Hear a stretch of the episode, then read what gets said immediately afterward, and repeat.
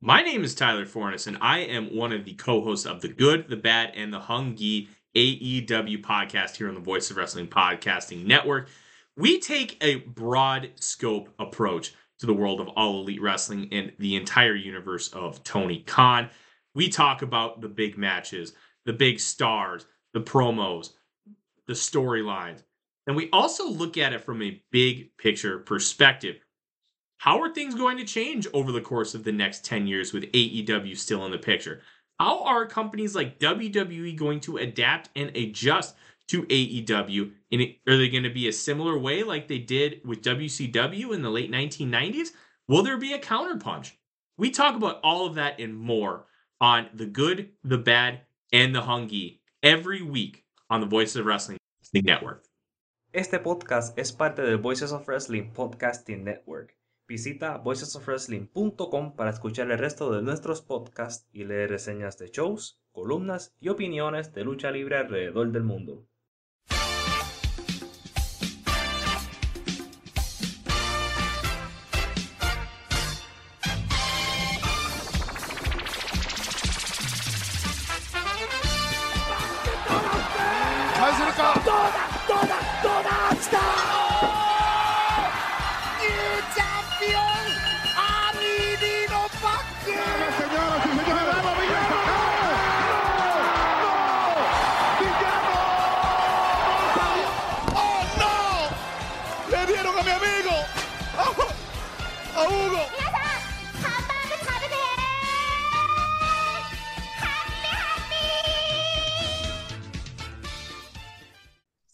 Saludos, gente bonita. Ya estamos aquí en el podcast de los Lucha Joves. Vamos a platicar sobre New Japan, que anda muy activo. Hubo un show en Estados Unidos y un show por allá con, con Noah. El, el, el tour de retiro de Muto por fin llegó a su fin, ¿no? Que no creo, de seguro va a durar un mes, pero podemos cruzar los deditos. Y también por ahí tenemos un poco de, de WWE, porque el señor Abraham está muy emocionado, a él le encanta Shakespeare, entonces nos va a explicar todo sobre Sami Zayn y Roman Reigns, ¿no, Abraham? Eh, yo voy a admitir algo inmediatamente empezando, como un poco de para un preview para, para más tarde en el podcast. WWE me hizo sentir algo por unos cinco minutos y después lo echó a perder todo. Qué triste. ¿Qué mejor preview que ese? Ya veremos, ya veremos. Sí. Pero comenzamos con, con, New Japan, Battle in the Valley 2023, que fue acá en, bueno, de, de este lado del charco en San José, California, 2.155 personas, se supone, eh, con Ian Riccaboni, Scott de Amore y el artista de comentaristas. Eh, Matthew Rehors es su nombre real, no sabía que sea su nombre real, pero bueno, Aiden English para los que lo recuerden de WWE. Y, algo pasó antes de este evento, ¿no, Abraham? ¿O, qué es lo que nos ibas a contar?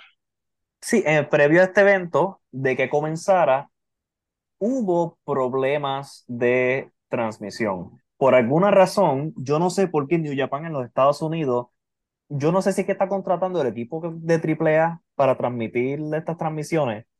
Pues hubo, primero, no había video, después no había sonido, después no se escuchaba bien y lo que se veía en la pantalla era, era como, como una paleta de colores derritiéndose.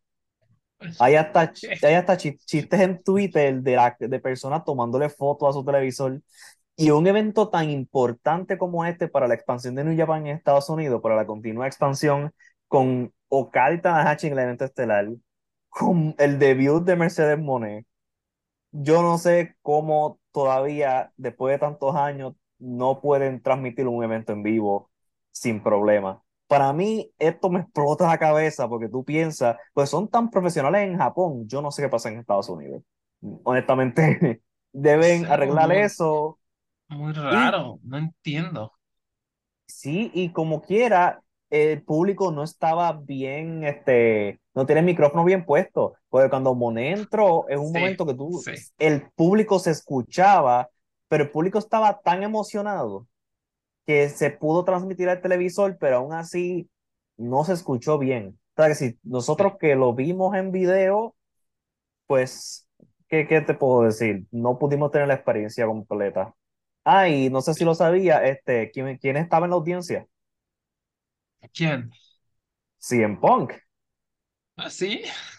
Sí, CM Punk estaba, este, por eso en la lucha de Fred Rosser y Kenta, Kenta hizo el Go to Sleep específicamente a una área del público. Ah, vaya, vaya, vaya, vaya.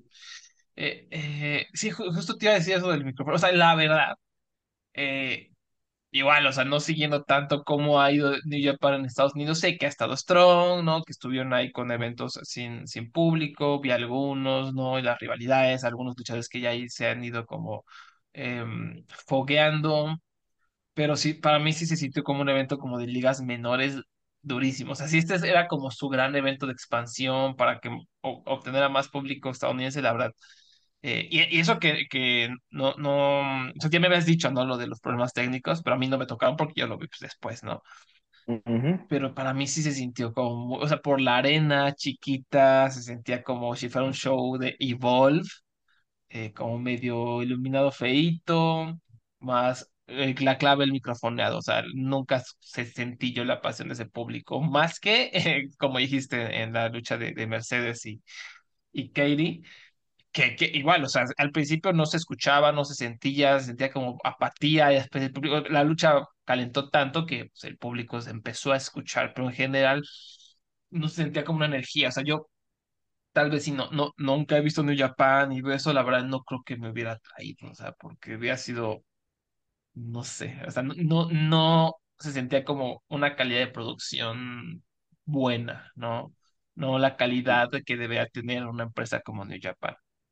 No, y Y esto de los problemas de siempre, transmisión es, perdón, wow. es- es- se me hace, o sea, es triple A, ¿no? O sea, lo comprendemos porque es una empresa tonta, perdón, pero es una empresa de, de, de chistes y vacilazos. Hoy subieron por ahí un, un, el Luchablog un- en, en un su, en su blog, ¿no? De cómo ya cambiaron la sede de Triple Manía Tijuana, iba a ser un estadio de fútbol a un estadio de béisbol, y ya, o sea, nunca mencionaron nada de los boletos de, del fútbol, o sea, na- to- todo de la verga organizado, nadie sabe qué onda, o sea, y eso ha sido hace dos años, hace un año, hace cinco años, hace diez años, Triple A no cambia, es la empresa de la y se va ¿no? Y va, o sea, como que ya se te acostumbras a los problemas de transmisión, ¿no? No es triple no hay problemas de transmisión, pero ya sabes, New Japan, siempre estás diciendo que te quieres expandir y haces estas cosas. Y además, no hay excusa, ¿saben? E- e- Ese mismo fin de semana, ya saben que maniático, maniático me puse a ver mientras trabajaba de fondo unos premios, topa esto.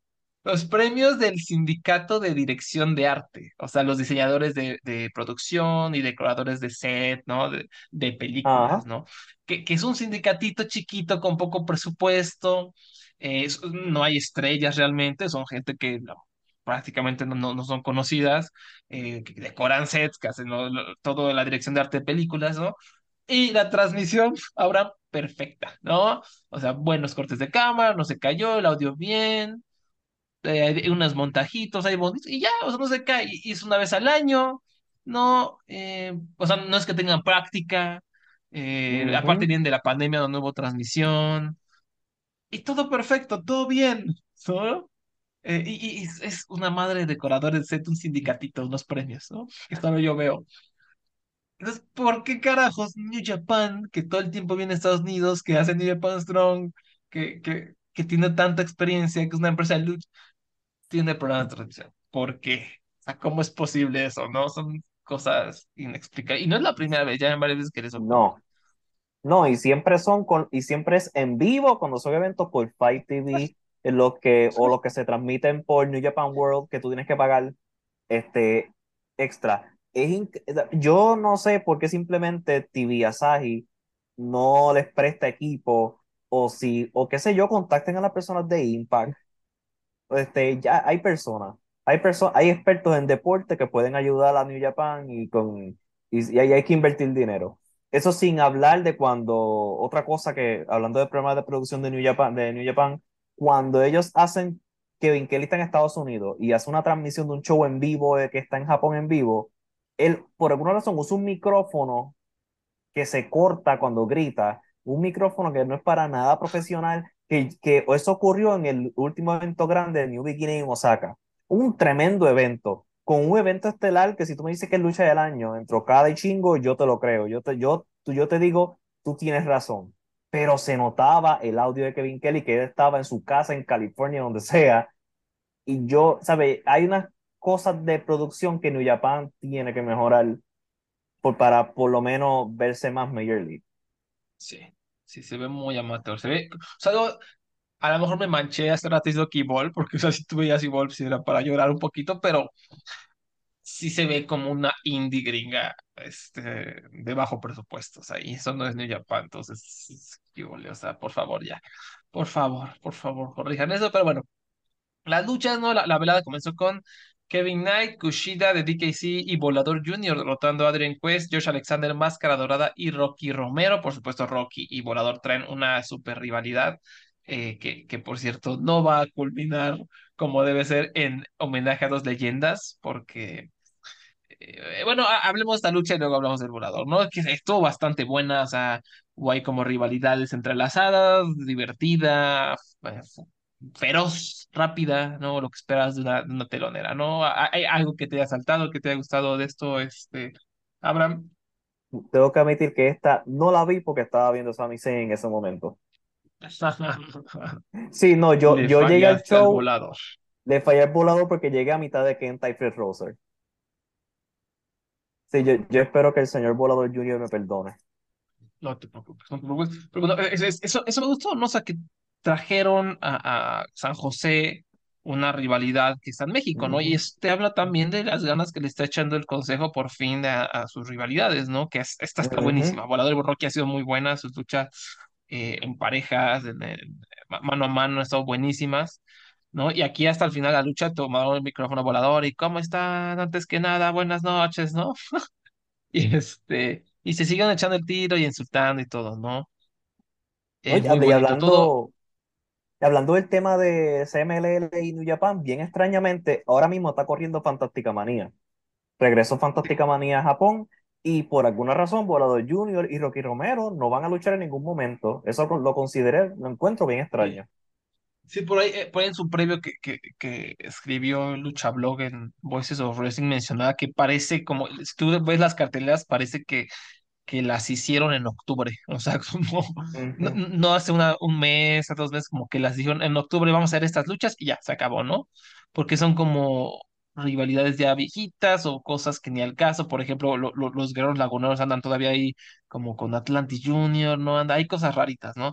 Este, pero, pero la verdad es que no me sorprende por el hecho de que Fantástica Manía siempre es, eh, eh, es simplemente como una pequeña fiesta donde fans japoneses tienen aprobada de lucha mexicana y compran sus máscaras y escuchan la música y, y sí, mariachis, todo eso, ¿no? Este, no, no, es que sea este super evento donde nu- nunca hay rivalidades realmente, o sea, lo máximo que puede llegar a ver es como que a lo largo de, de, de, las fechas, eh, no sé, si el la última lucha del tour es Volador contra Carístico, entonces a lo largo de la, del tour hay como algunas luchas en pareja y de repente se echan promos, ¿no? Pero fuera de eso hay, hay muy, muy poco. Entonces no estoy sorprendido, y, y, pero digo, pues, podrían haberle echado un poquito de ganitas, ¿no? Ahí, este, calentarlo, sobre todo aprovechando que Volador y Rocky son muy queridos en Japón, ¿no? Pero bueno, ¿no? Este, es lo que hay. Y, y nada, o sea, ojalá la vea bien a algunos luchadores mexicanos que por allá se den a conocer, que por allá se queden, ¿no? En, en la última lucha que va a haber en, en el tour, por supuesto, en el Korakuen Hall, el 28 de febrero. Eh, Hay algunas cosas interesantes como Hechicero contra Soberano Junior, ¿no? Místico contra Atlantis Junior en el evento estelar. También anda por ahí Bárbaro Cavernario que anda súper apagado, ¿no? Ya en el consejo. Yo creo que no, esa es la impresión que me da. No, no sé nada si hay cosas backstage, ni idea, pero me da impresión como que ya no está motivado. ¿Y por qué habría de estar motivado si eh, pues nunca lo usa, nunca lo, lo tienen como Mm. rivalidades a pesar de que es un crack, ¿no? Ojalá aquí el público le, le dé mucho amor y que se lo lleven un ratito allá para que revitalice su carrera, algo, ¿no? Para despertarlo, porque como que en el consejo sí me lo tienen muy, muy apagado. ¿Has escuchado algo de tú? ¿Algo por ahí que, que valga la, la pena mencionar? Este, Abraham, Este, que no, por, ¿verdad? por, por el momento no, porque como empezaron estas, en estos días, toda, el, el torneo entiendo que empezó hoy, o empieza hoy o mañana. el mini torneo que tienen de los relevos increíbles. Em- empieza, bueno, tuvieron una lucha el 22, una el 23, como que ya el 24, que fue hoy, pues ya empezó como que se puso como que más serio la- las carteleras, empezaron a mezclarse más. Así que, que hasta ahora, pues, lo mismo que, es- que siempre dicen que es algo divertido. Y es como tú lo explicaste, ¿verdad? Tú tuviste la, explicación perfecta. Los fanáticos japoneses tienen este taste de lucha libre mexicana por, varios, por varias fechas. Siempre es divertido verlo. Sí, sí, so- so- sobre todo esto, igual a, a muchos de nuestro- nuestros compañeros que no ven el CMLL, siempre es como así, Ujú. como, ah, pues vamos a ver qué hay de Fantástica Man, y lo, lo ponen así a- para, como de ruido de fondo, ¿no? Porque la verdad es que no sean, no son carteleras imperdibles, aunque luego hay cosas chidas, ¿no? Luego hay acá Dulce Gardenia echándose algo chido. Me acuerdo hace unos tres, cuatro años que fue así la, la sorpresa que Stuka se echó una, bueno, Stuka es muy buen luchador, ¿no? Pero se echó una gran lucha con Okomura, o sea, de todas las personas del mundo, con Okomura le sacó una lucha de, ajá, de cuatro estrellas, esto muy, muy divertida, me acuerdo. Y, y ya, es lo único que recuerdo ese tour, pero, pero sí, el, el buen Stuka a quien yo, yo amo. Y, y, y me gusta como ver qué es lo que está conectando con el público, ver cómo la gente reacciona. Eh, me, me llama la atención que ahora se llevaron una magia blanca, ¿no? Yo me acordaba hace muchos años, yo eh, le mentaba a la madre, en la- él siempre la- él estaba en la primera lucha, ¿no? Y era, era, era más o menos bueno, ¿no? Entonces, y ha ido mejorando.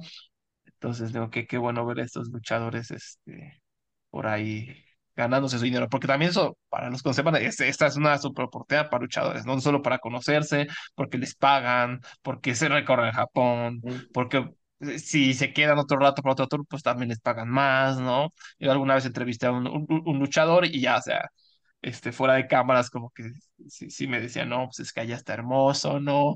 Acá te, te, te lastimas, ya, pues, te, pues allá tú, o sea, vete al hospital solo, o sea, y te, te pagas tú el hospital o que sea, ¿no? No, y acá en Japón te ponen hielito, te llevan al masaje, te cuidan, te curan, todo acá, ¿no?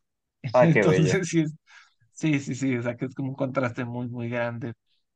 Entonces, sí, que, que vayan bien, que lo aprovechen, que Titán, que Soberano sigan este Templario, sobre todo, me encantaría que, que se eche un tour por allá. En fin, pues, regresando ahora sí al, al- New Japan Pro Wrestling. Estados Unidos. Estados Unidos. eh, no, re- regreso a Estados Unidos y me, me salto otra vez a México para complementar que, que, que, qué excepción, que el evento estelar, tan caliente la rivalidad del evento estelar eh, de, de homenaje a dos leyendas sea un maldito cuadrangular de cabelleras, maldita sea, ¿no? Y aparte, no, no solo, por esto, por esto no, no puedo confiar en ninguna empresas, por eso me perra la lucha mexicana. No solo no es volador contra Rocky mano a mano por cabelleras, ¿qué tiene que pierdan la cabellera Rocky? Ya, güey, eso no tiene ni pelo, ya. O sea, ¿por qué no pudimos tener un mano a mano? ¿Cuál era el maldito problema? Ah, no. Cuadrangular con el ángel de oro más inflado que la fregada y el oráculo que tiene acusaciones. ¿Y ¿Por qué creen que no luchan en Estados Unidos este famoso oráculo? eh? ¿Por qué? Porque se imaginan, a pesar de malo, ah, digo, además de malo, ¿por qué? Que tiene ahí cosas, ¿no? Este, entonces tenemos aquí a alguien con acusaciones en un evento, este, a pesar de que no lucha en tener un carajo, de que no está ninguna rivalidad realmente, que no tiene ninguna influencia, que no es popular, aquí va a estar para perder su cabellera seguramente. Ah, te- totalmente al azar, o sea, pinche cosa. Me encabrona, me caga la lucha mexicana, me caga, me caga, me caga, me caga. Pero bueno, fuera de eso va a haber un match relámpago Titán contra Virus que seguro va a estar buenísimo. Eh, la- el torneo Copa Irma González, ya que no está Dalis, ¿no? Hay, to- hay, hay grandes posibilidades para, para ser felices. No, tampoco, no, no grandes, porque no, no hay, no hay tanto talento. Eh, y, y vas a reventar la arena, entonces va a ser un, buen evento, ¿no? Pero imagínate, si este bonito evento fuera encabezado por Volador contra Rocky Romero. No, tenemos que meter Oráculo. Además con un Photoshop feísimo. O sea, ni el cartel pudiera hacer bien. Pero bueno, ya. Eh, de- de- después de New Japan Strong, con el campeonato Openweight, ahora sí Kenta derrotó a No Days Off, Fred Roser, ¿no? Que creo que no lo he visto más que en, como no veo Strong realmente y cuando lo veía me tocó ver así como luchas en pareja o cosas así, no lo he visto mano a mano y pues está bien, o sea, no, no- sigue siendo un luchador como un poco primitivo, pero trae buena actitud, ¿no? O sea, me, me cae bien, o sea, me, me disfruté verlo. Y, y ya, no es una lucha que yo recomendaría, ¿no? Tú, tú la viste como a la mitad, ¿no? ¿Hay algo que, que nos quieras decir? Sí, no vi nada especial a la mitad. Fred Rosser recibe mucho este, flores y aplausos de personas que ven regularmente Strong. Yo no soy una de esas, de esas personas. Yo todavía no he visto como que el gran encanto con Fred Rosser, pero sí que si alguien en el público nos puede dirigir alguna lucha o algún, no sé, pro momento donde que, que haya sido como que su mejor momento, pues sería interesante. Porque ya he escuchado tantas veces de que él ha hecho un buen trabajo en Strong que estoy curioso de, de qué ha sido lo grandioso. Porque por lo menos en Sí. WWE él simplemente era como un otro luchador más. Este, alguien decente que puedes tener, puedes tener en tu roster, pero que haya resaltado en New Japan Strong es interesante. Especialmente teniendo el, el dojo de los ángeles ahí al lado, con Taxa escupiendo talentos. De acuerdo, ¿no? Y qué bueno que emprendió esta nueva aventura y le está yendo Sí. bien, ¿no? A pesar de que a nosotros nos ha convencido que se, se- se notan como sus pasiones y sus ganas, ¿no? Eso, eso está chido y pues ojalá siga así, pero sí, igual estoy- lo mismo que dijo Abraham, lo repito, o sea, como que he escuchado muy buenas cosas, pero pues a mí no, todavía no me, pero tampoco es que he visto mucho de él, ¿no? Em, ah, y por cierto, eh, perdió con gracias también en gran parte a Juice Robinson, que desde el Bullet Ah, Club, sí. que ayudó a Kenta, ¿no? Hmm. Después, por el campeonato en, pare- eh, pa- en parejas Openweight de New Japan Strong, los Motor City Machine Guns derrotaron a The West Coast Wrecking Crew, Jordan Nelson y Royce Isaacs.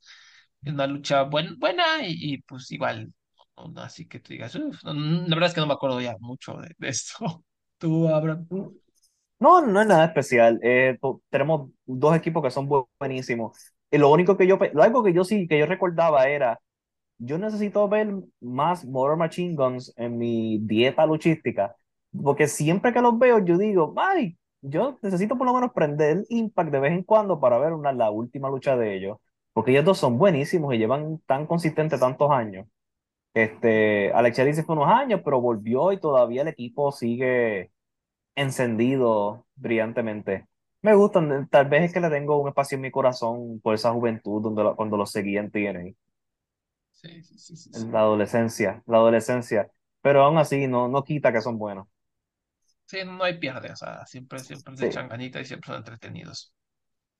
Después, después, eh, el perdedor se nos va de New Japan. Eddie Kingston Mm, derrotó a Jay White en 19 minutos, una lucha bastante buena.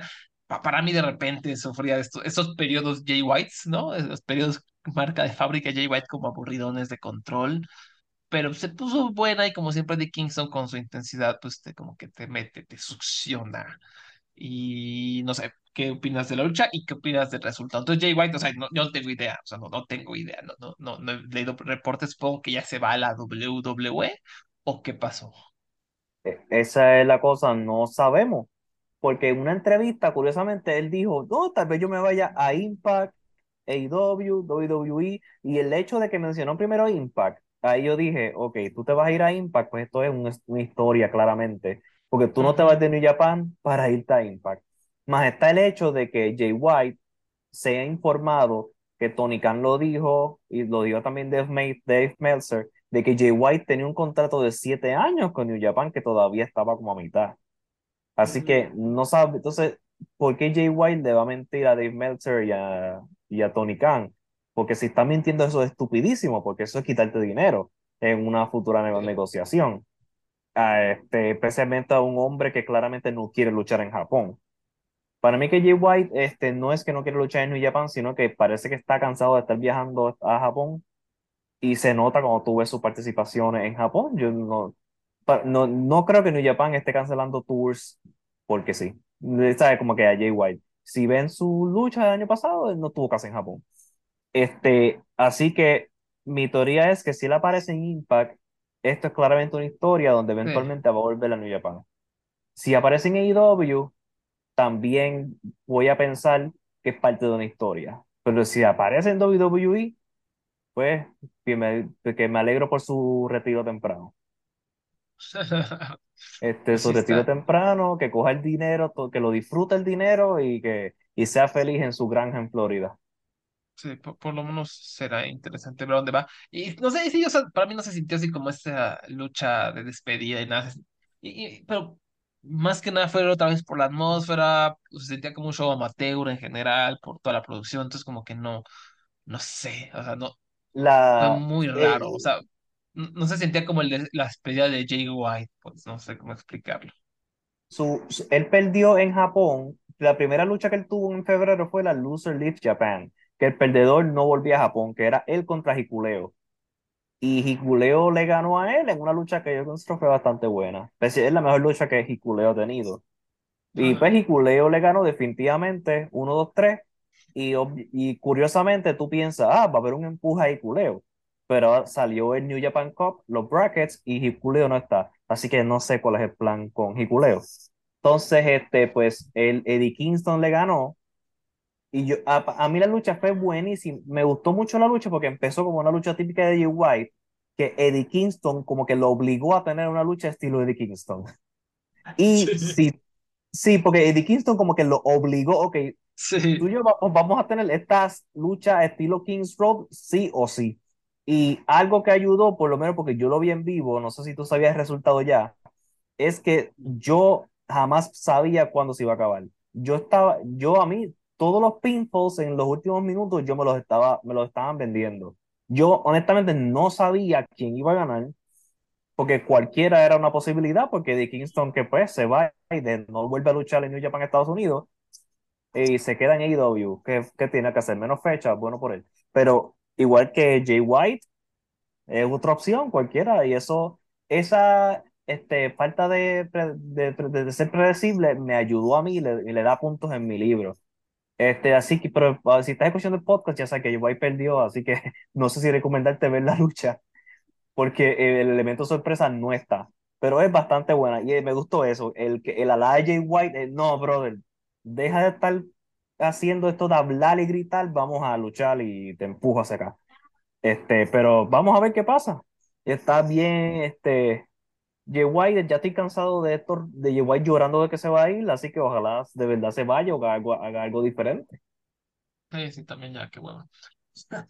Eh, y al final sí, sí, muy bueno. No, yo, yo creo que bueno, que sepan el resultado la, la disfrutan porque, o sea, es raro, yo no sabía el resultado, pero como que yo, yo asumía que iba a perder Jay White, entonces nunca dudé que fuera a perder, porque según yo ya había visto así como reportes de que ya se iba, pero, o sea, no, nada concreto, pero como que en mi mente dije, ah, pues va a perder, ¿no?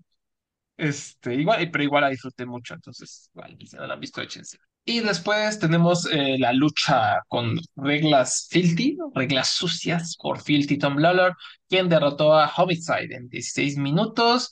Eh, eh, pues, una lucha callejera ahí, este, sin cuerdas, golpeándose, estuvo entretenidona, ¿no? Eh, pero también un poco molera, no sé qué te parece a ti, Abraham. Yo rehúso a creer que esto duró 16 minutos con 22 segundos. Esto, se- yo no sé si era la madrugada, pero yo lo sentí tan largo y no Sí.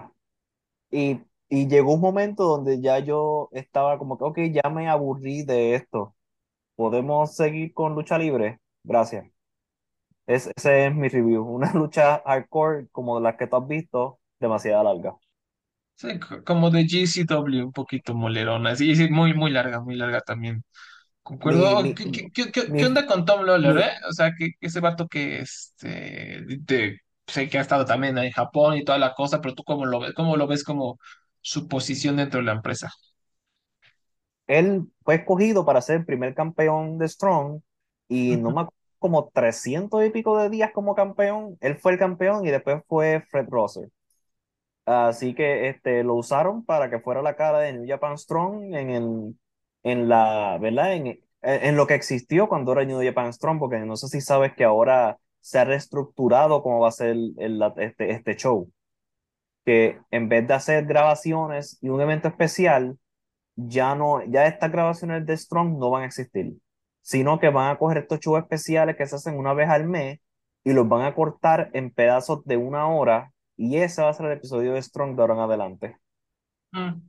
So, ahora tendríamos que, ahora es que de verdad podemos ver cuál sería ahora el rol de Tom Lawler, porque él era como una de las caras representantes, incluyendo el 50 Team, que era su equipo, Team, Team 50, digo, este, como de los antagonistas principales en Strong.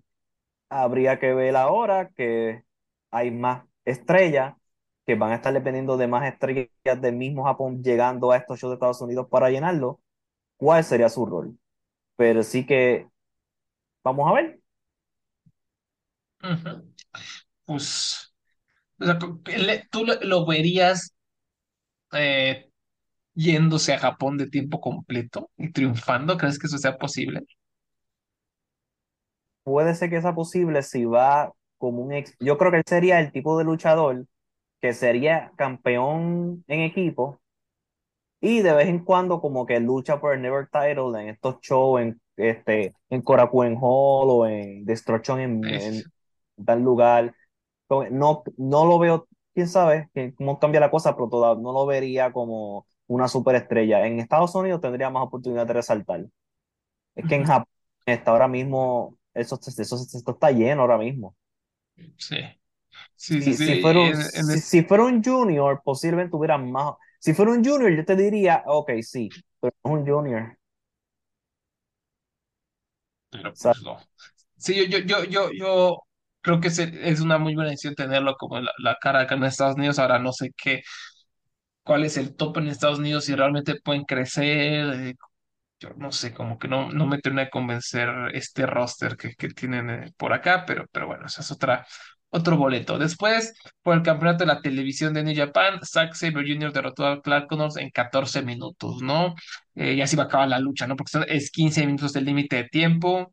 Y, y Zack se, se, la llevó, me, me gustó, como siempre, Zack, ya saben que, que yo lo adoro, ¿no? Porque fue, fue esta lucha un poquito técnica, sí, pero como que el juego era entre Clark, que era- es más de striking, más de ferocidad, eh, más de irse recio, directo, no buscar tanto el llaveo, pero pues Zack siempre como que lo llevaba a su juego. Me gustó, no, tampoco así, este, la, la voy a recordar al final del año, pero pues me, me, me agrada este sí, concepto, ¿no? De que las luchas duren 15 minutos con, con este campeonato y que sepas que, que van a ser algo técnico, gracias a Zack. ¿Tú cómo ves? sí, Mi única queja de estas defensas de Zack Sabre desde que ganó la correa es que él le encanta estirar esto hasta casi los 15 minutos. A mí me gusta, me gusta que traería un poquito más, ¿verdad?, de impre- impre- impredictibilidad. Si por lo menos gana, lo hubiera ganado Clark Connors en unos, no sé, 8 minutos, 10 minutos, rindiéndolo.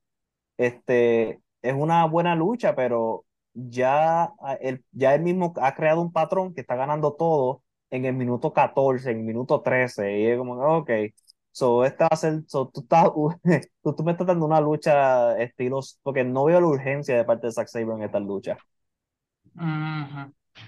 Sí, sí, sí, y eso además como que te hace, a lo mejor inconscientemente ya ni poner atención en los primeros minutos, ¿no? Porque dices, "Eh, va, va a ganar el minuto 13 14 ¿no? Sí, sí, por eso yo como, quisiera una de estas luchas que dure seis minutos, y oh, wow, ok, déjame estar pendiente de la próxima y no dormirme en estos primeros minutos porque se puede acabar en cualquier momento. Y para los que quieran ujú. ver esta lucha, todas estas defensas del New Japan de campeonato de televisión están en YouTube, en el YouTube oficial de New Japan, porque para eso se creó esta correa, para transmitirlo gratis por YouTube. Sí, eso está chido. Eso me agrada. Después, ahora sí, la lucha que todo el mundo quiere ver. El debut de Mercedes Moné con New Japan Pro Wrestling, su debut fuera de WWE, su primera lucha, ¿no? Fuera de, de WWE, Ujú. por el campeonato femenino de la IWGP. Mercedes Moné derrotó a Kairi para convertirse en la nueva campeona. Una lucha muy buena que, como ya mencioné, o sea, pa- para mí, como que al principio la sentí sentí que no era la atmósfera que merecía, sentí que no estaba la energía para venderme la, la importancia del momento de tener a Mercedes aquí, a la mejor luchadora de Estados Unidos, una de las mejores, la, la luchadora más taquillera del planeta, no tenerla aquí en New Japan, haciendo su debut contra otra gran, tal vez leyenda, ¿no? O una de las grandes luchadoras de la última década, que es Kairi no sentí eso al principio, pero otra vez es por el microfoneado, por la arena, por la producción, pero poco a poquito a través de sus acciones, a través de la lucha, se calentó mucho, ya se escuchaba el público, ya como que se sintió otra vibra, ¿no? Como que fue tan buena la lucha que rebasaron estas, estos obstáculos técnicos, ¿no? ¿Tú, a ti qué te, qué te pareció esta, esta bella lucha? cuando la mesa salió, cuando la mesa se rompió, fue cuando ya el público estaba 100% ahí. Este, y, y honestamente, pud- pudieron haber estado 100% todo el tiempo que simplemente no lo escuchamos. Porque, Sí. sí, porque no estaba bien microfoneado. Este, y de verdad es bueno saber que Mercedes Moné, a pesar de que su debut en el Tokyo Dome no fue el mejor del mundo, se vio, con, se vio cinco estrellas ella. Este, me, entonces, a pes- e- es la misma mujer que estaba al otro lado y se adaptó tan perfectamente a un evento estelar de New Japan que yo le aplaudo, ¿sabes? Me encanta, estoy como tú, a mí me encantó, la, fue la mejor lucha de ese fin de semana. Yo le tiro flores, me encantó la agresividad de ella y, y también ayuda que te, te tuvo tan buena química con Kairi. Ah, Este, está interesar, estaría interesante ver qué es lo próximo. Si sigue luchando con mujeres de Stardom o, o que yo espero que eso sea lo próximo y no mezclarla con personas de Estados Unidos, con mujeres de Estados Unidos. Pero sí, eh, me a pesar de, la- de que se escuchaba raro, se sentía, por lo menos yo lo sentí que este era un momento especial diferente. Y ella tiene este star power que a pesar de que puede estar apagado el micrófono, se transmite en el televisor. Sí, para, para responder la pregunta, reportaron, de, reportaron, ¿quién fue? Creo que Meltzer reportó que va a luchar, su próxima lucha de, de Sasha, o una de sus próximas luchas es contra Asumi, ¿no? Que pues va a ser Mm. un eh, y sí será en, en Stardom, tengo entendido. Eh, o no va, va a ser en Japón, pero no estoy seguro si va a ser en- durante la, la gira de Sakura Genesis o va a ser como puro show de Stardom. Eh, se supone que está previsto que debute el 23 de abril en el All Mm. Star Grand Kingdom 2023, donde se especula que va a luchar contra Mayu Iwatani, ¿no? Oh, Entonces parece que esas dos próximas, o sea, do- dos grandes luchas se aproximan. Yasumi y Mayu, pues ya sabemos que son excelentísimas. y con el dinero que le están pagando a Mercedes, eh, van a sacarle el jugo máximo. Confía en eso. Sí, sí, sí, porque si se lleva su, su billetito. Entonces, No, pues creo que no, todo bien. no, O sea, el- no sabemos exactamente el número de lo que está ganando Mercedes, pero solamente escucho, los rumores dicen que más que Jericho. Lo voy a dejar ahí. órale. No, wow. Pues Bueno, que también son más, son, fechas, pero muy, muy interesante ver los números, ¿no? O sea, eh, eh, esto creará un cambio en Japón, o sea, te- tendrá como taquilla en Japón interés o simplemente es un eh, número para este para atraer audiencias estadounidenses. Para mí eso es más que nada, o sea, para atraer ojos eh, de este lado del charco. Pero ahora, ujú. se va a hacer ridículo que gastas esa cantidad de dinero en, en Sasha, en Mercedes, pero no puedes invertir en una producción bonita, ¿no? En que No, se es bien tu increíble. show. O sea, es todo estupidísimo. No tienes a este Ah, gran debut y la cagas. De verdad son cosas que uno no se explica. Eh, por el campeonato mundial de la IWGP, el campeonato pesado, Kazuchika Okada derrotó a Hiroshi Tanahashi en 21 minutos. Otra muy buena lucha, obviamente no lejos de sus grandes clásicos, pero muy buena, de cuatro estrellas para mí, con un final emocionante. Eh, No puedo decir que impredecible, pero por lo menos se echaron sus near falls bastante chulas. No quisieron gritar al público, quisieron como sembrar algunas dudas. Y no sé qué a ti qué te pareció, Abraham. Digo, es, sí, es que también la, la cosa con esta lucha es que ya sabes quién va a ganar, ¿no? Sí, este, y en parte me gusta que también es bien definitivo. Algo que me gusta de esta corrida de, con la correa de Okada, que entre el año pasado y este, es que sus luchas están teniendo finales bien definitivos. Ya estos días de tres Rainmakers y una, la Tombstone y el Rainmaker, el River, ya eso se está acabando, porque ya llega un momento donde Okada te da un, un Rainmaker y se acabó como que ya este, él está en un momento que el personaje de él es como un bully, que él dice, yo te voy a noquear y se acabó, yo no voy a intentar, no te voy a oportunidad, bye, adiós. Y por eso es el- ese es el estilo que usó con Chingo y definitivamente con Kaito Kiyomiya, que todavía lo están buscando bajo, bajo el mar. Este, pero esta lucha de Okada contra Tanahashi este, fue bella. O sea, ¿qué te puedo decir? Eh, yo, te, yo, no, yo no sé, yo te iba a preguntar, ¿tú piensas que esta es la peor lucha que han tenido? Y honestamente, peor lucha que es cuatro estrellas. Eso no es peor lucha. Exacto, sí, sí, sí. Sí, no, no, no sé si es la peor, pero eh, eh, no, es que es raro porque ya es lo que te esperas. o sea, no, no, no es una lucha de cinco estrellas, pero una lucha de cuatro estrellas. Pero pues sí, o sea, eso te habla de, de la calidad de, de esta rivalidad, no tal vez la más importante en esta industria. No, y, y la diferencia también al, antes, ahora, es que ya Okada, antes ellos dos estaban en el mismo nivel. Ya Okada lucha como si estuviera a un nivel más alto que Tanahashi, porque lo está en estado de compañía, en, en, eh, es el que ha sido campeón de toda esta, de toda esta, en esta década específicamente, ha sido la cara en New Japan en esta década. Así que entiendo también que eso, por eso es que también han cambiado esas luchas esta- en la intensidad, porque es Tanahashi tratando de llegar al nivel de Okada y tumbarlo, cuando ya Okada le pasó por encima. Este, hablando en kayfabe, déjame aclarar, no. Estoy hablando en kayfabe, estoy hablando de estoy hablando de personaje. No estoy diciendo que, no, si tú, si tú amas más a Tanahashi que a Okada, yo lo entiendo. Sí, sí, sí. Sí, sí, sí. Pues sí, eso, eso fue Battle in the Valley. A ver este, cuál es la próxima aventura en New Japan Estados Unidos. No sé si esto haya resultado. No sé si lo- los Sasha Stans. Es que, es que no sé, no sé qué tan Stans sean.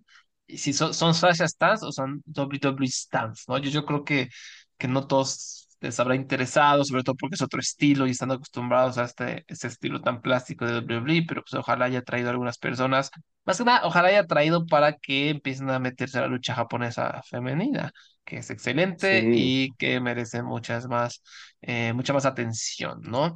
Y de ahí nos pasamos a, a Japón, ¿no? A, al Tokyo Dome, en donde se realizó este super show final, máximo, definitivo, último de últimos de Ah. retiro de Keiji Muto, ¿no? Este último de últimos eh, con asterisco, ¿no?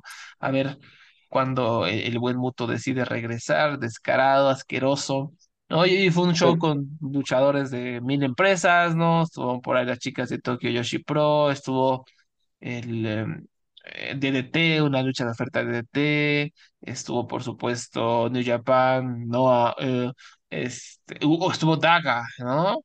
Chris Ridgway, Daga, Eita, Hayata y Yoshinari Ogawa en un solo equipo. Ya me dieron, me acaba de bañar, ya me dieron ganas de bañarme otra vez. Este, realmente creo que no hay mucho en el undercard que valga la pena destacar. Eh, o, o tú qué opinas? ¿Qué, qué- de- a- a- del undercard algo que, que te haya llamado la atención, que nos recomiendes, Abraham? Bueno, primero yo quería mencionarte, ¿tú tú recuerdas este, el equipo, este, este, la de, el de New Japan, el nuevo equipo de Taichi? Sí, Just for Guys. Just for Guys. ¿Qué tal si te presento este equipo? Good Looking Guys. Good Looking Guys que son Jake Lee, Jack Morris y Anthony Green. So, tú- No so te- esperaba, no, no- no esperaba menos de Jake Lee. No esperaba menos. so- so, ¿tú piensas que este, este nombre es real o esto es este, ellos tratando de, de, de sacar hit? Yo creo que este nombre es real. Esta es real. ¿Tú Yo piensas que que este- Jake Lee dijo, yo soy un good looking guy, este Jack Morris y Anthony Green también? Oye, Híjole, es, es- es- que Jake Lee es Jake Lee. O sea, no, no, no dudo ni por un segundo porque es Jake Lee. Sí. Ay, qué Eso será lo primero. Lo segundo, el tema de esta noche, de este evento, fue New Japan es mejor que Noah. Eh, el tema recurrente toda la noche. Ahora, antes de, ¿verdad? De la, de hablar sobre por qué New Japan es mejor que Noah, además del poder, este, en el, en el undercard, esto, yo considero que este, este evento completo fue bastante divertido verlo. Fue ver, fue que se sentía como una reunión y una fiesta de la lucha libre japonesa. Este, ninguna lucha duró demasiado, bueno, la última, obviamente. Este, nada se extendió y de, de, de- si quieres ver algo definitivo, vean que no Nakajima y Manabusoya contra Kento Miyahara, Suwama y Yuma Aoyagi. All Japan contra Pro Wrestling Noah. Estos son seis hombres dándose hasta en la madre y este, hay rumores de que Kento y Nakajima no se llevan y ellos, y ellos jugaron con eso. Como que primero la lucha empezó con Nakajima y Kento, ellos no se tocaron, se fueron a las esquinas, la, lu- la lucha siguió hasta que eventualmente pues ellos dos empezaron, tuvieron sus secuencias normales, se fueron hacia afuera, se fueron hacia todos lados, se fueron hasta en la madre, una lucha divertidísima, yo la recomiendo. Y además de que es bueno ver a Kento Miyahara luchar frente a 30 mil personas y no a, a 800 personas. Al fin Sí, es, es, es- Kento está siendo visto por un gran público, como merece.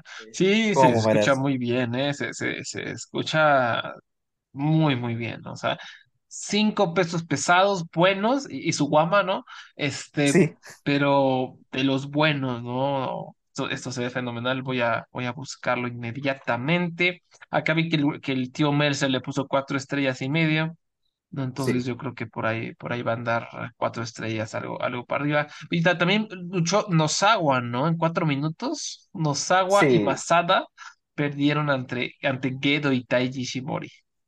sí, este, esta, yo sé, espero que esté sentado y yo creo que el público esté sentado y no esté conduciendo, pero la lucha de retiro de Nosawa Rongai, Ay, eh, no. por eso duró cuatro minutos.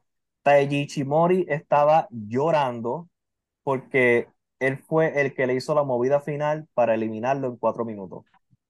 Le dijo, Este, I'm sorry, I love you. Posiblemente, porque estaba llorando. Yo nunca había visto a Taji Shimori llorando. Y mi parte favorita es ver a Masada y a Gedo como que mirando, como que, o- ok, como que estaban, como que no sabían, no sabían, no- eran como dos personas que no sabían qué hacer. Y por lo menos aplaudieron, el público aplaudió a Rongai, pero te puedo decir que absolutamente nadie en este planeta estaba, ¿verdad? llorando el retiro de Nosawa Rongai. Y si alguien no está llorando en, el- en este auto, ¿verdad? Podcast escucha, me lo puedes DM en Twitter y, y te voy a, y voy a pedir perdón por decir que, que, que lloro. Y después el resto, el resto del show es New Japan es mejor que Noah. Porque Hiromu Takahashi luchó contra Makusa. Eso fue tremenda lucha. A mí me encantó. Para mí fue la segunda mejor lucha de la noche. Y a- Amakusa, en mi opinión, impresionó más que Hiromu. Yo no pensé que iba a decir eso en el pasado, pero aquí estamos, porque Hiromu como que ha perdido conmigo, por lo menos desde que volvió con, desde de la operación del cuello, no es el no sé, algo, perdió algo, no sé qué. Es como que hay algo ahí que no ha recuperado. No sabría, de verdad, no sé si ve- tal vez soy Yo, yo. sí, o sea, yo me, yo- las pocas luchas que he visto, me, o sea, yo también tengo esa percepción, pero como que no, pues dije, seguramente soy yo, porque yo nunca he sido el super mega fan de Hiromu, que sea mi favorito, ¿no? Pero, pero sí, sí he sentido algo raro eh, después de... O a lo mejor, ¿cre- ¿crees, crees que esto sea posible? Que también está desmotivado porque los juniors no hacen nada en un Candy Japan, que siempre es un ciclo infinito que se repite. ¿Crees que eso sea? O, o, o- o- aunque es más coherente lo que, que no haya regresado físicamente, ¿no? Al, al 100 o que ya tal vez no vuelva a ser el mismo de antes. Sí, porque, porque tampoco, sea, porque la, lo que impresionaba, ¿verdad? De Hiromu, por lo menos para mí, cuando yo empecé a verlo, era la urgencia, la locura, este, y todas esas cosas ya no están. Él ni siquiera hace ya casi la powerbomb hacia afuera, ya él ni, ni casi hace eso, y obviamente está luchando más seguro, es mejor para su cuerpo, pero tal Sí, qué vez, bueno, qué bueno, hay que decirlo, o sea, sí, es bueno, o sea, tenía ya 40 lesiones, ya se estaba mamando y es sí. súper joven. Entonces, ya. Sí, tiene como Hace bien. 33 años, si no me equivoco. Este, pero, pues, parece que, pero sigue siendo un buen luchador, pero algo perdió. Y honestamente pienso que posiblemente sea eso. Este, pero obviamente la lucha la ganó Hiromu porque, recuerda, New Japan es mejor que Noah. Entonces, tenemos la lucha de Okada contra Kaito Kiyomiya. Kiyomiya. Tengo que decir que por lo menos Okada no enterró a Kaito de la misma manera que Muto enterró a Kaito. Por lo menos Okada dejó que le dieran, dejó que por lo menos tuviera su momento, tuviera su ofensa. Y qué bueno, Okada, por ti, pero fue un final definitivo porque primero Okada estaba, actuando como un cabrón todo el tiempo. Porque esa es la historia de la lucha, que Kiyomiya le dio una patada en la cara a Okada y Okada le dijo, yo, le dio una pela, o Kiyomiya lo retó para este show y Okada sigue diciendo que no, que no, que no, hasta la semana pasada. Él, ah, Okada hasta no fue a la conferencia de prensa de este evento, porque esa es la Mm. historia, que él no iba a perder su tiempo luchando contra Kaito. Pues Ah. un día, la semana pasada, se apareció en un show de Noah, le hizo un Rainmaker a Kaito y le dijo, ya que tú me estás pidiendo tanto, aquí estoy, te veo el martes, en el show de Muto. Y esta lucha fue un Okada como dándole, dándole una lección a este niño este, inquieto, este niño que no para de molestarlo. Y yo, si yo fuera el Booker de Noah, yo por lo menos le hubiera pedido a New Japan, ¿qué tal si, mi, si es campeón contra campeón? ¿Qué tal un poquito de más respeto de Okada hacia el mío? Este, el final de la lucha, que yo considero que fue una obra de arte, Okada le hace un Rainmaker, le cuenta una, dos, lo levanta, le hace una suplex, le hace otro Rainmaker y le hace un conteo donde simplemente le pone la mano en el pecho, una, dos, tres. ¿Qué, sabe, ¿Qué forma más definitiva de tú, de tú mandar a seis pies a Kaito Kiyomiya? Tu campeón. Yo entiendo que Okada, que el trato de, de New Japan, a New Japan darle Okada a Noah en este evento es Okada va a ganarle a tu campeón. Pero, hermano, un poquito de más respeto al campeón tuyo. Pero nada, recuerda, porque New Japan es mejor que Noah. Entonces, Tetsuya Naito retiró a Keiji Muto. Este, pues, ¿qué pasa? Esta es la lucha de retiro de Muto. Naito tuvo que rebajarse a Muto, a Muto. Entonces, como Muto respeta más a los, los los, luchadores de New Japan que los de Noah, fue una mejor lucha porque él se dejó tener, se dejó verse débil ante Naito. Y esa es parte de lo importante porque Naito es mejor que él, es más joven, tiene como 20 años menos. Y pues, este, y si no hubiera habido como 50 luchas de retiro, y si él no hubiera matado a todo Noah, pues posiblemente yo hubiera sentido algo emoción en esta lucha con Muto. Ya Muto no se va. Muto ya ha hecho como 100 luchas de retiro, todas son luchas malas, y simplemente porque tuvo una, una lucha de tres estrellas con Naito, yo no voy a aplaudirlo. Pero que, pues nada, pues Naito le contó a Muto, uno, dos, tres, porque, de nuevo, New Japan es mejor que Noah. Pero ¿qué pasa? Muto dice, Chono estaba en el, en el, en Masahiro Chono, leyenda de New Japan, tengan, tengan eso en cuenta, es, estaba en los comentarios. Y Muto le dijo a Chono, Chono, tú nunca tuviste tu lucha de retiro, vente al ring. Ah, Tiger Hattori, famoso referido de New Japan, tú estás en el comentario, sube. Así que subió Chono, subió Tiger Hattori, y Chono le ganó a Muto, lo rindió en un minuto y 37 segundos. En un momento que fue, me imagino, impactante y bueno para la audiencia en vivo. Sí. So, ¿Qué pasa? Chono es una leyenda de New Japan. Muto es una leyenda de New Japan. Tiger Hattori es una leyenda de New Japan. ¿Por qué puñeta tú estás cerrando un gran show de Noah con nostalgia de New Japan Pro Wrestling? ¿Por qué? Porque New Japan es mejor que Noah. Por supuesto que sí, por supuesto. Los grandes que- momentos de la nostalgia. Oye, pero es que yo, yo estoy aterrado. O sea, 28, 29 minutos Naito contra Muto. No, o sea, si no, Sí. no la veo ni por saber pagues. Sí, este, entonces eh, yo, yo me quedo como que en shock de que, de que Noah se haya dejado este, enterrar tanto como empresa. Ellos le dieron un show de, de nostalgia gratis a New Japan. Su campeón mató al campeón de ellos. Y, y, entonces, por lo, te digo, por lo menos la de Hiromu y, y Amakusa fue más justa, una lucha más, más estable, fue buenísima, pero, y by the way, Okada y cuatro, cuatro y medio, me encantó, a pesar, porque te digo, 16 minutos, véanla, es buenísima Okada y Kaito Kiyomiya. Es, a 16 minutos aparte, qué belleza, ¿no? una lucha en Naito y luego de 30 minutos con Muto, no te pases de reata. No, sí, sí. No, no, no, no, no, no, no, no, no. Este, lo, eso sí, y eso sí, ¿sabe quién tiene buena producción? Noah. Tremendo, ¿sabes? De la, de la Sí, mejor, sí, de las mejores producciones de lucha libre moderna. Pero aún así, de sí, verdad, sí, sí. John, ahora que Muto se fue y que Nosawa supuestamente se fue, no sé, yo, si yo fuera Pro Wrestling Noah, yo buscaría un poquito de, de autoestima en este, en este año 2023. Sí, ah, es que es Noah, o sea, ya Sí, ha sido tan patético su último año que como que no esperaba menos, no esperaba menos, la verdad. sí.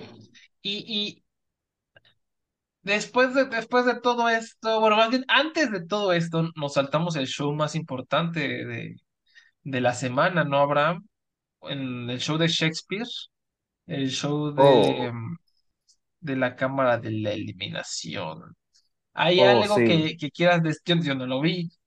O sea, como que tenía ganas, por curiosidad, pero lo, lo primero que te sale así al, al buscarla es como Sammy y Roman Reigns como hablando a la mitad del ring y dije, no, no, no, no, no, no.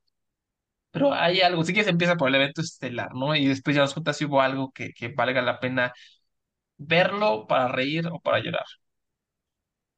Este, este es, yo no sé si yo diría que es una frustración, pero yo, ok, eso de este, este, este problema de Sami Zayn, este dilema, este- esta cosa que tenemos con Sami Zayn, es uno de esos ejemplos de que no importa cuán bueno tú seas, tú nunca vas a salir hacia adelante en esta empresa de WWE. No importa, ¿verdad? Tú puedes hacer todo lo correcto y, y tú jamás en tu vida, si no fuiste elegido por la oficina, tú no vas a llegar a ningún, a ningún lado. Yo todavía, yo no sé cómo tú no coronaste a Sami Zayn en una de las mejores audiencias de lucha libre que he visto en años. Yo, genuinamente, Montreal, cuando yo, yo te voy a ser honesto, yo me emocioné. Cuando empezó el segmento, la lucha de Roman Reigns y Sami Zayn, las entradas, con ese odio hacia Roman Reigns y ese grito de Sami Zayn, tengo que admitirlo, yo me emocioné. Como que yo no había visto, estamos hablando en Punk en Chicago, estamos, a. Imagínense Money in the Bank 2011, imagínense Daniel Bryan en WrestleMania 30, de, estamos hablando a esos niveles. Esto no es un público que se da todos los días. No es un público normal, especialmente en esta empresa que está fucking muerto el público toda la semana. Montreal le lle- llegó con todo lo que tenía, todo gracias a Sami Zayn, el héroe de la ciudad. Sami Zayn que creció ahí, que, que luchó, empezó su carrera luchística ahí, y su amigo Kevin Owens estaba atrás, que todo el mundo sabía que estaba ahí. Y que a, pesar de eso, que tú no hayas decidido coronar a Sami Zayn y haber creado uno de los mejores momentos que esa empresa ha tenido en siglos, de verdad que todo para proteger esta estupidez de Roman Reigns increíble. Y para mí eso, no sé por qué las personas pueden seguir cogiendo esta empresa, que no escucha al público. Y lo increíble es que en el caso de Sami Zayn, Sami mueve público, Sami mueve ratings, mueve dinero, ¿sabes? Los segmentos de más audiencia en televisión no es Roman Reigns, es Sami Zayn y Cody Rhodes. Y se pueden buscar, si en WrestleNomics, por ejemplo, te lo puede, Eso, tiene los charts que te lo pueden decir. Así que es un es, es increíble que cómo ellos mataron, eh, la cagaron épicamente el sábado pasado. Es increíble, pero al mismo tiempo no es increíble porque es WWE, pero como que wow. Y, lo, y después de la conferencia de prensa, la conferencia de esta de prensa semifalsa que ellos hacen, Sami Zayn salió y las personas, como que los entrevistas, los periodistas fatulos estos empezaron a decirle, uy, ¿cómo se sintió haber luchado frente a este público que tanto te amaba y tanto te quería, esta reacción tan impresionante, tan única? Y, y Sami Zayn decía, honestamente yo me siento bien extraño. Yo honestamente yo me siento bien extraño, yo acabo de estar de, de evento estelar contra Roman Reigns ahí al frente y, y lo único que puedo decir es que yo me siento extraño. Y eso me recordó mucho a lo que decía Daniel Bryan después de WrestleMania 23, no sé, el, el WrestleMania último que hizo, que él estuvo en la estelar y que él dijo en una entrevista, yo me siento, me sentí vacío después de estar en el evento estelar de WrestleMania. Y eso habla mucho de lo que esta empresa le hace a los luchadores. Y, Sami, y estamos hablando que esto es un Sami Zayn que llegó al estrellato, no siendo el mismo hombre que era antes, porque el cuerpo no es el mismo. Él debe tener ya casi 40 años, más todas las millas que tiene de tener el cuerpo. Y pues este, es increíblemente frustrante tú ver ese público y ver que es la misma mierda siempre. Ay, pero y, y yo, yo lo que te, te- te decía, este, que, que esto que hizo Sammy no, no es kayfabe, ¿no? O sea, porque es que como que estas personas ya no les creen nada, o sea, porque dicen, ay, Sí, sí, soy, este, sufro mucho, pero aquí sigo, este, eh, si es frustración real o a lo mejor cre- crees que ha sido así un intento para crear un, ¿cómo decirle? Como un movimiento al estilo Kofi Kingston o Daniel Bryan. No, para mí que honestamente yo pienso que simplemente Sami Zayn sintió la frustración y como fue, y sintiendo esa frustración fue directo a la entrevista y simplemente salió. Porque vamos, él está en una situación donde él no tiene nada que perder. Él no va a ser despedido por decir la verdad. Él no va a ser despedido porque si él lo despiden, él va a ser un héroe el próximo miércoles. Él, Sí. y él, él él hasta describió su situación como, imagínense que GSP, que es un, un- un luchador de MMA de Montreal, venga para acá y Ujú. pierda. Eso fue lo que pasó hoy, que el gran héroe perdió, porque él lo sabe y además de que, vamos, vamos, vamos a decir la verdad, es, es, con- es la última vez que Sami Zayn va a estar en esta situación. Sí, No es, sí, sí, sí, no por ser negativo, pero es una cuestión de edad y de por oportunidades, ¿sabes? Sami Zayn también salvó esta mierda de Bloodline. Sin él, Sí. hubiera, todavía estuviera Roman Reigns enojado con Jay o con Jimmy, ¿no? Él, él- él antes cambiaba el enojo de la persona. Así que, no, Ay. en cuestión de Aparte, la... aparte es eso, es eso de que, ah, que lo hagan en el hometown, ¿no? Sea algo Sí, que yo no entiendo. ¿Cuál es? Y y es como una tradición no humillar al héroe de casa. ¿Por, por qué?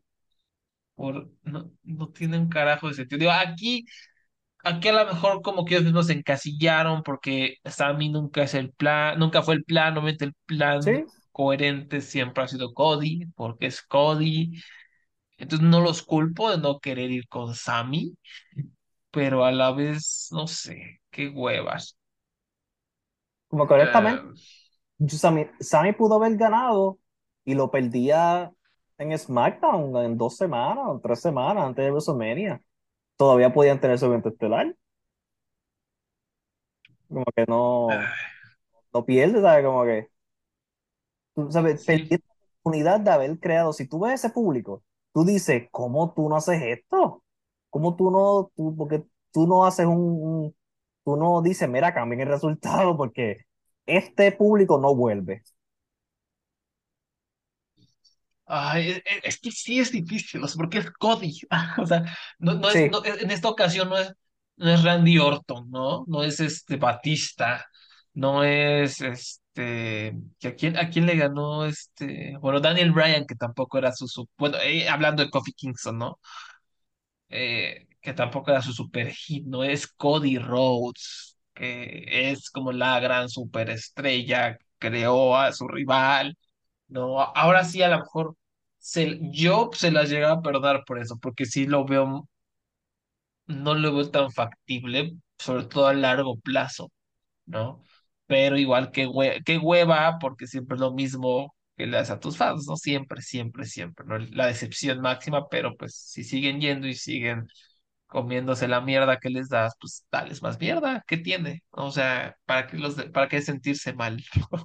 Por todo, nos podemos sentir mal por Sammy, pero por todos ellos, pues que se coman la mierda que, que les han dado en los últimos años y que se la comen a cucharadas con una sonrisa en el rostro y los dientes cafés. Qué asco. no, de seguro, de seguro Sammy pensó, oye, coño, tal vez hoy sea mi momento. Y después, oh, no. No, a pesar de que soy lo más popular en este show, eh, no, el, el- el plan sigue igual. El plan sigue igual y seguro va- le van a poner una lucha en parejas, ¿no? Este, Ke- Kevin Sí, Owens y Sami Zayn contra los Usos por los campeones en sí, pareja y ese va a ser su momento WrestleMania. sí, en, en- en como cuatro luchas antes del evento estelar de Cody Rhodes y Sami Zayn y Roman Reigns. ¿Va, va- va a ser otra vez do- dos WrestleManias este año? Sí, sábado y domingo.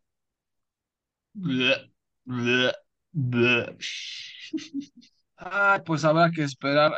¿Qué más nos ofrece WrestleMania? También por ahí Asuka, ¿no? Asuka va a ser la, la retadora por el campeonato, supongo, de, de Bianca Belair o, o qué otros planes nos dejó este bonito evento. Sí, Asuka ganó la primera cámara de eliminación en el evento, que luchó contra Carmela, Liv Morgan, Natalia, Nikki Cross y Raquel Rodríguez. Como te podrás imaginar, fue una lucha cinco estrellas, fue bella, inolvidable, realmente, realmente no. Este, pues, no, no, no, honestamente no fue nada especial. Este, por, este, muchas de estas luchadoras parece que están haciendo cosplay de luchadora más que otra cosa. Natalia, por alguna razón, todavía no sabe hacer la sharpshooter, lleva como 20 años luchando. Este, y Carmela tenía el personaje de que no quería luchar, ¿sabes? Lo que queremos nosotros, los fanáticos de, de- lucha libre, ver. Este, luchadores que no quieren estar en el ring. Y pues nada, este, es, pues no es una lu- cámara de eliminación que yo olvido, tú la ves y te vas a olvidar los próximos días. Oye, an- an- antes, antes de, de- de que se me olvide, yo ya, ya vi por ahí que Carmela se andaba quejando de su Oh, rating sí, bajo sí. en el videojuego. Sí, esa, tiene, ella tiene de rating en el videojuego 79 y estaban bastante molesta. Alilla tiene 76 y no se está quejando. Vamos, Ay, esa es mi parte final, que Carmela hizo un notes app sobre la situación. como Nati Notes Up. Sí, escribiendo sobre cómo unos nerds de videojuegos no le van a dar a ella su valor. Lo único que yo pienso es como que, señora, este, esto es un videojuego. Tú literalmente puedes subirte el rating en el juego si sigues jugando con tu personaje. Si tanto te molesta, Señor, juega. señora, no sabe luchar, tenga tantito criterio. Le pusieron 79. Hazme Le el pusieron, favor. le pusieron mucho. No puede ser. ¿Qué, qué ella No puede quería? ser. 90 no- 95 como Charlotte Flair. Tú no eres Charlotte Flair. Increíble. Yo no sé. Eh, eh, yo, esto me recuerda que una vez Natalia se molestó porque tú sabes en- en- que en Twitter hacen estos juegos de que si tienes 5 dólares puedes escogerle este, qué sé yo, hacer un equipo y ponen, este, qué sé yo, jugadores de baloncesto que si tú escoges, tú haces como un equipo con 5 dólares. Pues ella se quejó porque estaba en la columna de un dólar. Y yo, que Natalia, no importa, es falso. Esto, esto es un juego estúpido de Twitter para engagement. Así que no, no hay nada, que ¿sabes? No, no hay nada en contra tuya.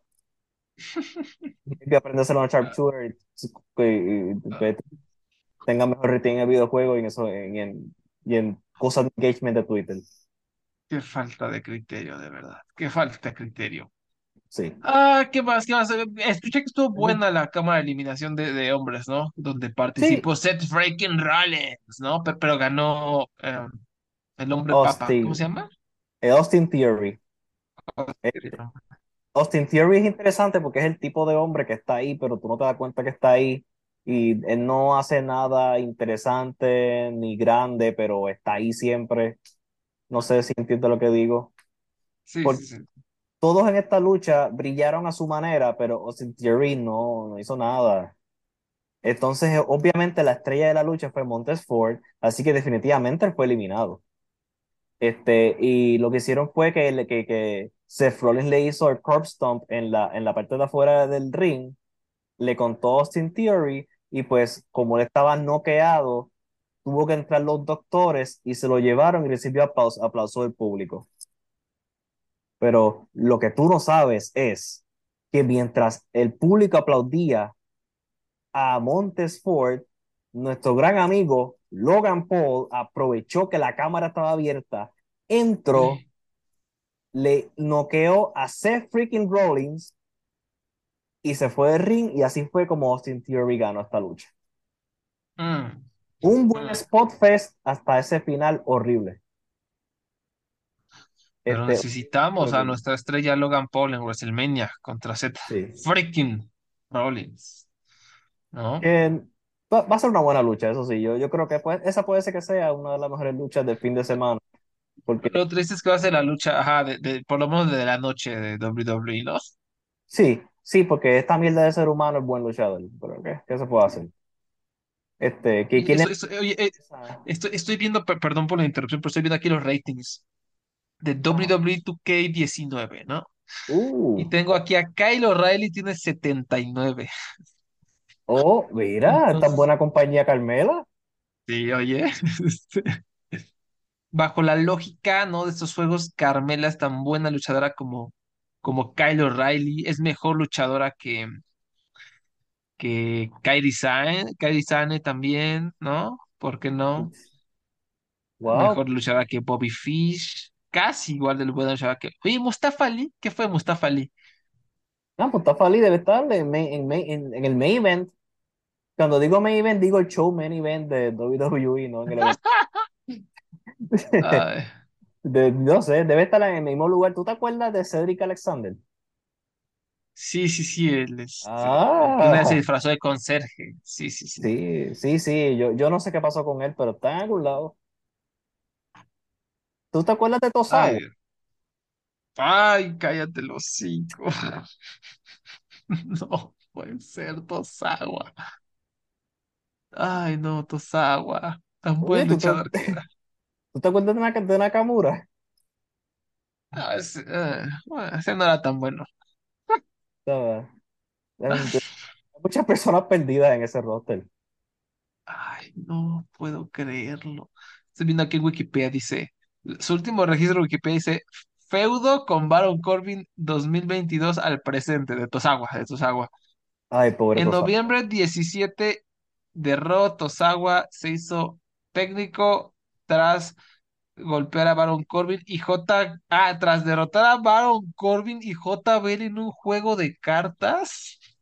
Subsecuentemente regresó a utilizar equipo, equipaje de, de ring más tradicional en vez de su, de su atuendo ninja.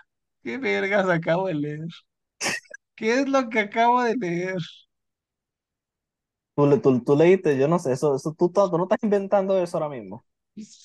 Güey, Lo pude haber inventado en Wikipedia, ¿no? Pero Eso es que la cosa es que no, no, no suena, no, no suena falso.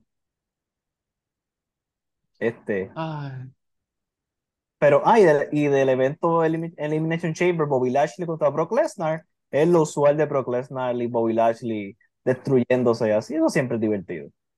Yo nunca me voy a quejar de ver a Brock Lesnar este, dándole una patada a Bobby Lashley en los huevos porque iba a perder, así que le dio la patada, le dio el referee, le dio Bobby Lashley otra vez y empezó a romper todo alrededor del ring. mm, Sí, sí. Este, un poco lo mismo. Sí, es como que no, no, no aburre eso. bueno, a no, nosotros no nos aburre como mucho eso de Brock Lesnar haciendo cosas de Brock Lesnar, pero sí, descalificación, ¿no? El, el final. Oye, y no, sí. cuéntame, cuéntame, ¿cómo, cómo le fue a nuestro actor favorito, al, este, a nuestro Daniel Day-Lewis moderno, Edge? Uh, Edge, ¿Cómo uy. le fue? ¿Cómo le fue al lado de Beth Phoenix en esta lucha Ah, contra Judgment? Beth como se llama. Beth Phoenix necesita no volver a un ring como que el resto de su vida. Ella, en un momento, ella, ella trató de romper un conteo y se tardó tanto que el- yo creo que todo el mundo literalmente como que paró en seco a lo que ya llegaba. Como que el referee hizo una, dos y se quedó con la mano en el aire. Y yo, tú ya a mirando hacia donde estaba ella y ahí ella llegó y rompió el conteo. No, eso fue horrible. Este, Dominic Mysterio eh, recibió este, mucho, mucho, mucho grito de parte del público. Y cuando digo público, es que el público estuvo gritando, la lucha duró 13 minutos y yo creo que estuvieron 10 minutos gritando, fuck you, Dominic. 13 minutos, como 10 minutos gritando, fuck you, Dominic, demostrando que Dominic era, este, tiene más hit en toda esta rivalidad que todo el resto de Judgment Day. Pero, pues, una lucha que fue horrible. ¿Qué más se puede esperar? Ya, ya, este, ¿verdad que Edge en su, por- en su post-retiro ha bajado como que, como que su argumento, como que su, su argumento de ser un, un Hall of Famer y eso ha bajado mucho, mucho, mucho. Sí. Ay, bueno, la WWE nunca falla, nunca nos falla. En fin, pues no sé, algo más que nos escape. Vi que revelaron los Observer Awards, que siempre son un merequetengue. Vi que Bron Broker eh, ganó mejor novato. Sí, horrible. Este, de, de verdad, es, es- este, lagrimita, esos, esos premios. Pero Sí, no sé, que- algo más. Va, por ahí, ¿no? Andan diciendo que Triple H es el Booker del año. No, el Booker del año ganó Tony Khan, pero Dave Meltzer estaba argumentando a favor de Triple H más que Tony Khan. Porque lo que pasa es que los Pues- Observer Awards, para el que no sepa, es votado por los que leen la- el Wrestling Observer, no, no es Dave Meltzer. Dave Meltzer simplemente cuenta los votos y da su opinión. Este, y es interesante que considera que Triple H fue mejor Booker porque elevó la WWE donde estaba. Que yo estoy, yo no estoy de acuerdo con eso, porque primero Triple H llegó en agosto, en julio. Segundo, el producto no, ha mejor, no ha mejorado muchísimo. Tercero, lo más popular viene desde Vince, que es The Bloodline. Y cuarto, ¿qué, qué gran cosa ha creado Triple H que sea memorable en estos seis meses de booking del de, de- en el año 2022? Eh, no sé.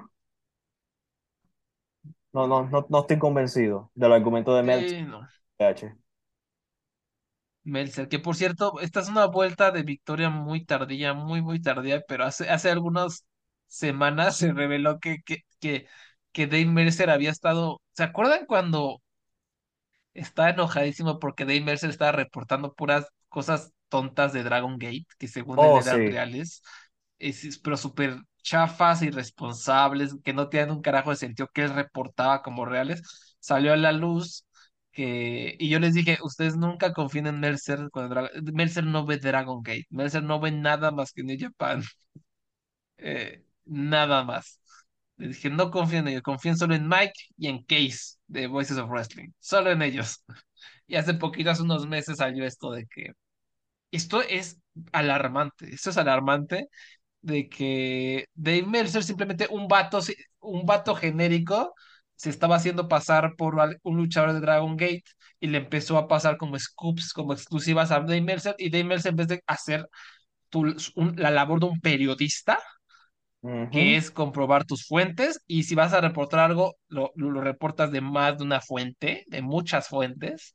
No, lo empezó a reportar como si fuera normal, y, o sea, valiéndole gorro. Entonces yo, yo puedo hacerme pasar por Máscara Dorada y decirle que este que Último Guerrero es, se está favoreciendo al, a Ángel de Oro, ¿no? Y él se la va a creer y lo va a reportar, ¿no? O sea, qué irresponsable. si lo- Sí, es increíble. por eso, fue- lo, que siempre decimos, el periodismo en la lucha libre está de lagrimita, ¿no? Y Meltzer es pésimo, o sea, Meltzer siempre ha sido malito. Es un gran historiador, ¿no? Es un gran historiador, eso es una cosa, ¿no?